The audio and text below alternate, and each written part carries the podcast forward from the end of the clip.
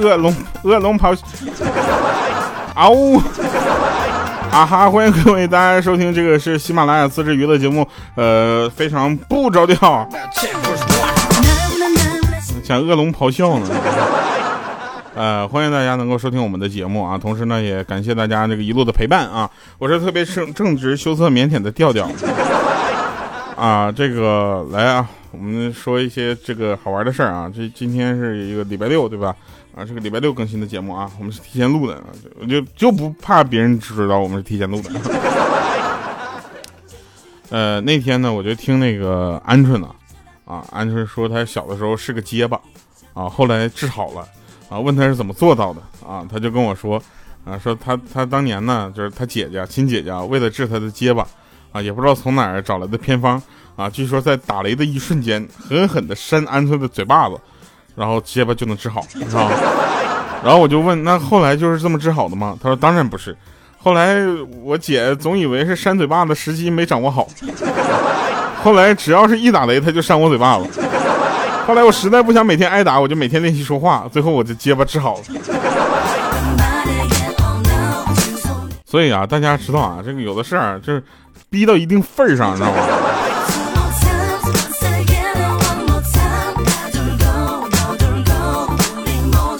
有一次，鹌鹑出门啊遛狗，偶遇了她前男友，啊，然后呢，她她家金毛呢就屁颠屁颠的到她前男友面前，就非常亲昵，啊，在她腿上蹭来蹭去的。这时候呢，她前男友就说了：“哎呀，亲爱的，咱俩和好吧？你看你家的狗还是这么喜欢我，对不对？啊，然后因为鹌鹑想到当时是她前男友提出的分手，现在又想吃回头草啊，当时鹌鹑就生气了，说：切，狗喜欢吃屎。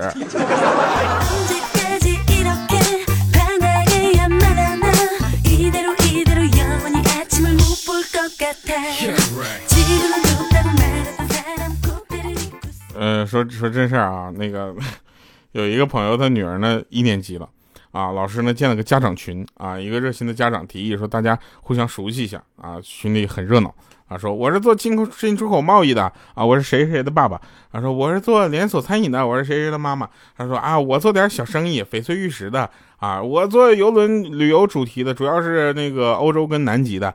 随后又有人说，那我们这个家长咱们聚一聚，联络一下感情好不好？啊，其中有一位一直沉默的家长说，我出五千。片刻沉寂之后啊，有人回应了，说：“我觉得五千块钱够了。”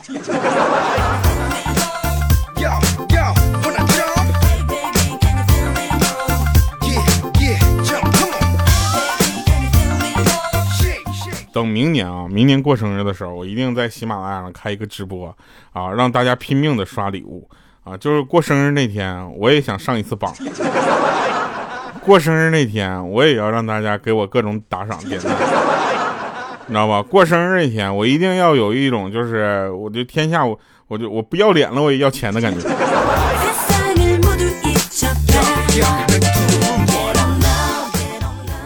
我们办公室呢，那天我就跟那个呃陆兄说，我说陆兄，我们办公室有个女的特烦人。他说怎么了？我说说话总发嗲啊，跟谁都自来熟，还老让我们帮他打饭。他说说重点。我说重点重点就他长得很丑。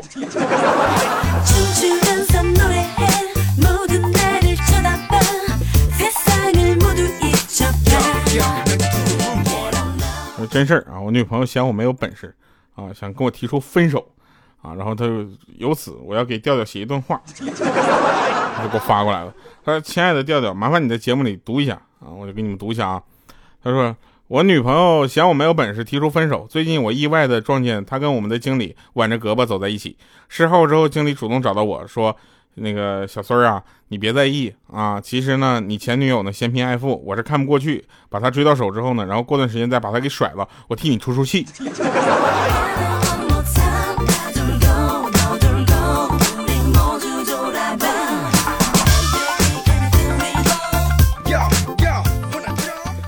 这两天呢，我们就开始聊一些这个关于呃结婚的事情。啊，这个女同事就说了，说，哎，我真的搞不懂现在的女孩子啊，怎么会有这样的要求呢？啊，一结婚就要有一辆车、一套房、一笔存款。当时我就觉得，我去，这个觉悟可以啊。我说就是啊，太现实了，对不对？结果他说，对呀，不是说好了好事成双的吗？再怎么样也要有两台车、两套房和两笔存款，你说是不是？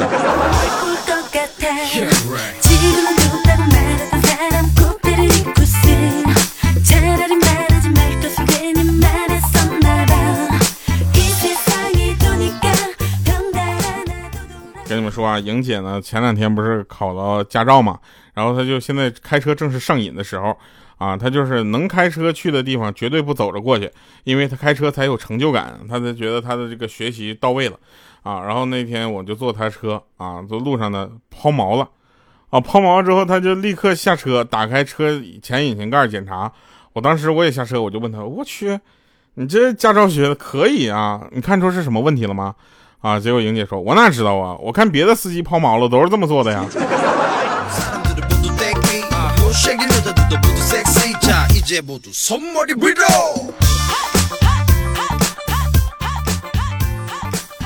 那天在路边开着，我就看着有一个花啊，开的正漂亮，我就随手摘摘下几枝，啊，醋传成了一小簇啊，洁白素雅，煞是好看啊。这时候鹌鹑就说了：“说你这家伙。”扔了吧，那都是路人的尿浇出来的。当时我就懵了，我说：“那你吃的香喷喷的米饭，那还是庄稼一枝花，全靠粪当家呢？”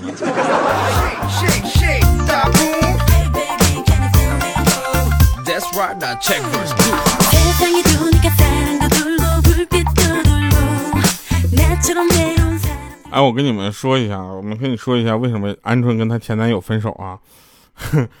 是 本来是这样的，这结果呢，第一次啊，这其实这是经过了两次的事儿。有一次呢是跟女朋友出去玩啊，他他跟鹌鹑出去玩，然后在路上呢，鹌鹑不小心踩到了香蕉皮，幸好他身手比较敏捷，一下抱住了鹌鹑的腰，于是就这样深情的望着他，想着不如就气氛都到这儿了，对不对？不如就亲上去吧。刚要有所动作呢，没想到口水先行一步。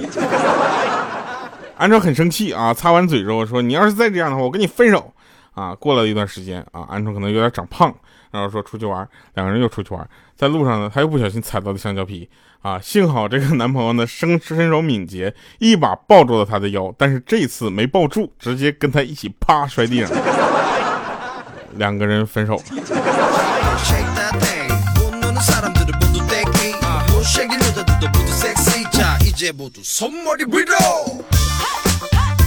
有人会问说：“哟，调调是糗事播报那个调调吗？”对呀，这个世界还有几个叫调调的，对不对？我跟你们说，能叫调调的人啊，一种就是一种就是我了啊，另一种呢就是呃，另一他可能是女生的那个女生啊，她觉得调调这个名字很可爱啊，所以很多人都问说，调调这个人居然是个男的哦，哦，好恶心啊！然后每次听到的时候，我都特别难过。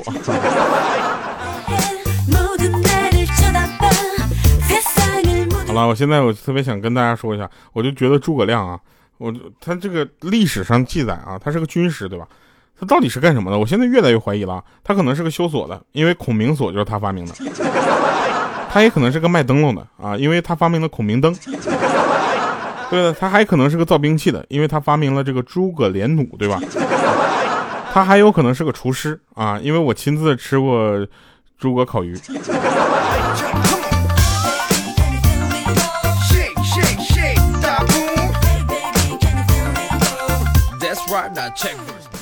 鹌鹑呢，天天觉得自己身高有点高啊，然后就找不到男朋友，然后就他因为鹌鹑正常身高是一米六八，好像跟他体重是一样的啊，他体重也幺六八，然后然后他就觉得他找不到男朋友，他就故意把自己说矮点啊，说那你现在跟别人说你多高呢？他说我说我一米二，结果有一天直播间来一个一米八三的大帅哥啊。然后就问人家你多高啊？那个哥们说一米八三啊。然后鹌鹑说啊太好了，那咱们两个在一起吧。啊，然后那个大帅哥问说那你多高啊？鹌鹑。然后旁边就有人说了鹌鹑一米二。然后那小哥就说那不行，咱俩不合适，你长得太矮了。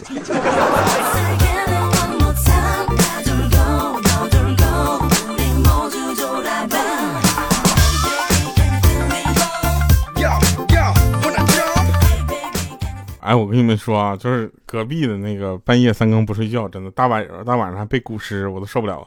背古诗就算了，还总背第一句什么鹅鹅鹅，还总背第一句，就只会呃呃呃。我心想，你是不是有病？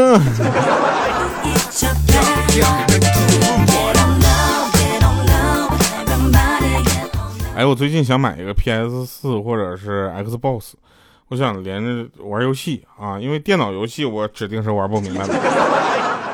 我这个电脑啊，除了玩游戏干不了，什么都可以，你知道吗？我奇了怪了啊！这个电脑就就这么说吧。那天说你这个电脑都用了几年了？我说用五年了。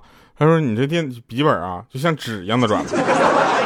哎，你们能理解吗？就是有一个笔记本电脑像纸一样软，我就现在特别怕哪天我给它捅破了，你知道吗？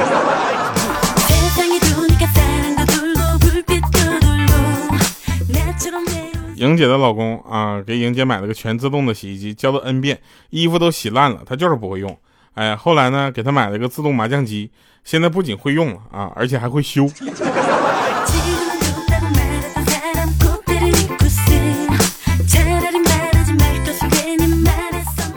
那天我发烧啊，去医院打针，护士给我量完体温之后一看，哎呦喂，三十八度六。我当时三十八度六怎么了？然后那个护士啊，在那看了我一眼，说：“你是不是挺长时间不上网了？”我说：“我上网啊。”他说：“那你不知道三十八度六对于网络上来说什么意思吗？”我说：“什么意思啊？”他说：“你这样啊，那个你别动啊，我现在就马上，我马上让你知道是什么意思，好不好？”我说：“这啥意思呢？”这个很简单，就是这个。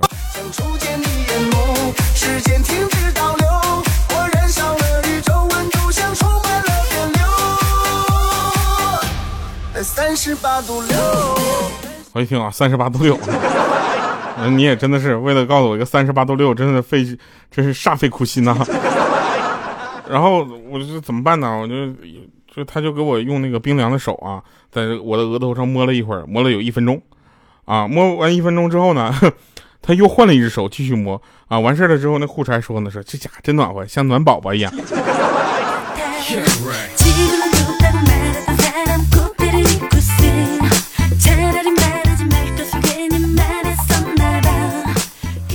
那天呢，就问那个呃鹌鹑啊，就是医生给鹌鹑检查身体啊，就是检查完了就说啊，安太太你好啊，我有一个好消息要告诉你啊。这时候鹌鹑很生气说，哼，请叫我安小姐啊。这时候医生说，哦，那安小姐你好，我有一个坏消息要告诉你。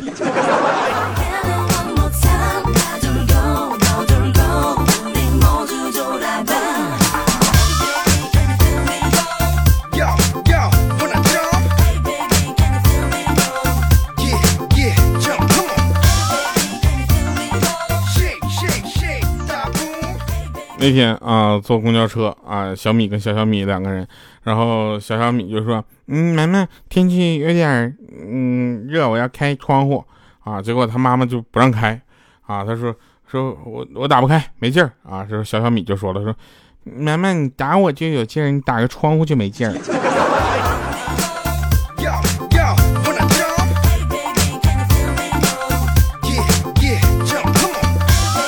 有人问说：“调啊，你知不知道鹌鹑的这个内心世界是什么样的？内心世界一塌糊涂。哎，他现在有什么内心世界？鹌鹑现在只想唱那么一首歌，叫《只要平凡》。”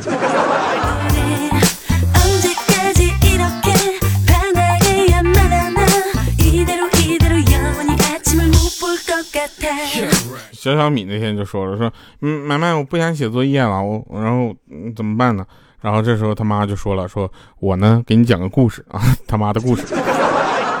说美国跟前苏联呢进行了一场这个空间竞赛啊，双方都遇到一个问题，如何在无重力的条件下写字。于是美国人呢花了大价钱研究了一个无重力圆珠笔，啊，前苏联人呢就用了铅笔。这说明什么呢？这说明就算你跑到了太空啊，也得把这个作业写完。”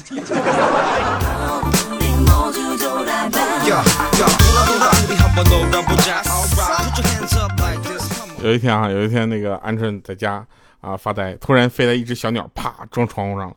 当时鹌鹑就想：我去，上帝在玩愤怒的小鸟。然后我说：不是，不是，不是，上帝可能觉得你是猪。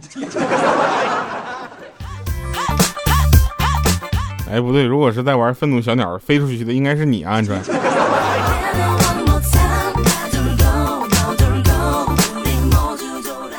那我们小区呢有三大男高音啊，第一呢就是张大爷啊，我们小区收破烂的，只要他敞嗓子一喊，全小区的人都能听到啊，就把破烂给他，是吧？然后第二呢就马大爷啊，我们小区的门卫啊，只要有陌生人来访呢，他一个嗓门啊祝福都能知道。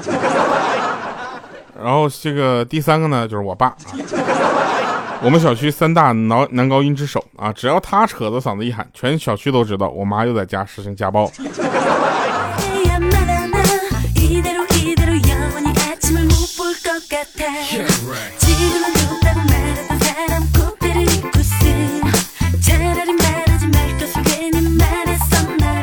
有一天啊，我们那个陆兄啊，陆兄前汉影业老板啊，三个老板之一，然后呢，他特特别厉害啊。那天在在在办公室玩手机啊，查了一下保时捷911的参数。这时候我过来看了一眼，我说我去，陆兄，就以你们公司这个业绩，估计你这辈子跟这车都没什么关系了。结果他来他说，你这句话要是在我昨天刮别人车之前说，我还能相信。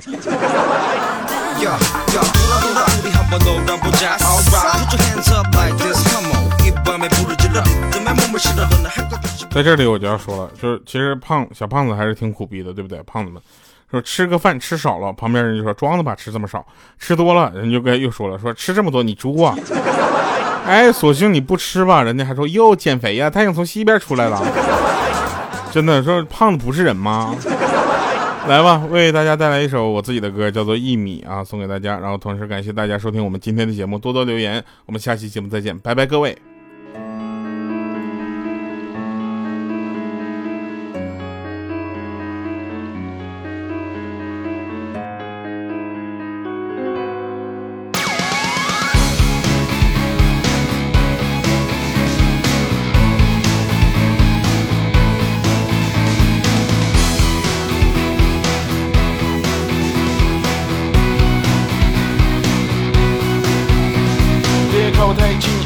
刚好，我与我的眼光根本不用别人介绍，不管本领有多少，我还有多少花招，我会用我的第一击败一切敌意。谁叫我是冠军，全都我的霸气。对对对对对，对不起，好像没有关系，除了回忆，有什么东西值得你的意？坦白虚伪的警告，是谁在对我咆哮？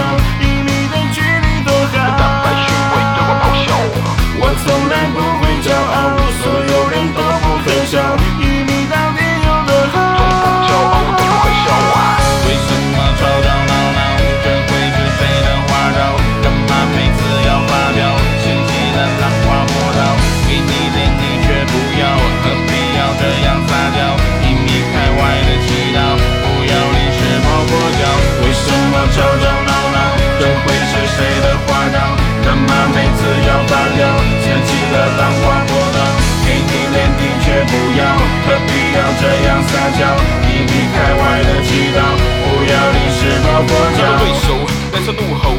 知道前方是失败，也不会轻易收手，没有防守，因为我相信我能应付挑战，不管多么棘手，逃走。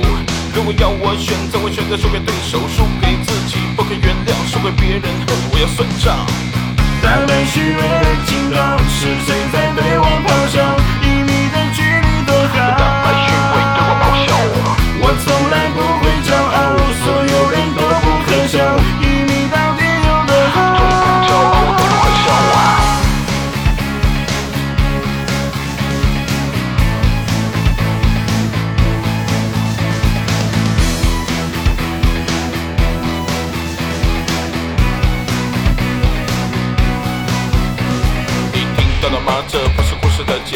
尾，只是开始。你双眼看着我的时候，就该想到这样的结果。你感觉到了吗？这股力量，你不会推翻，只能服从。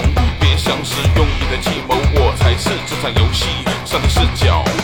为什么吵吵闹闹？这会是谁的花招？干嘛每次要发飙？掀起了浪花波涛，给你脸你却不要，何必要这样撒娇？一米开外的祈祷，不要临时抱佛脚。为什么吵吵闹闹？这会是谁的花招？干嘛每次要发飙？掀起了浪。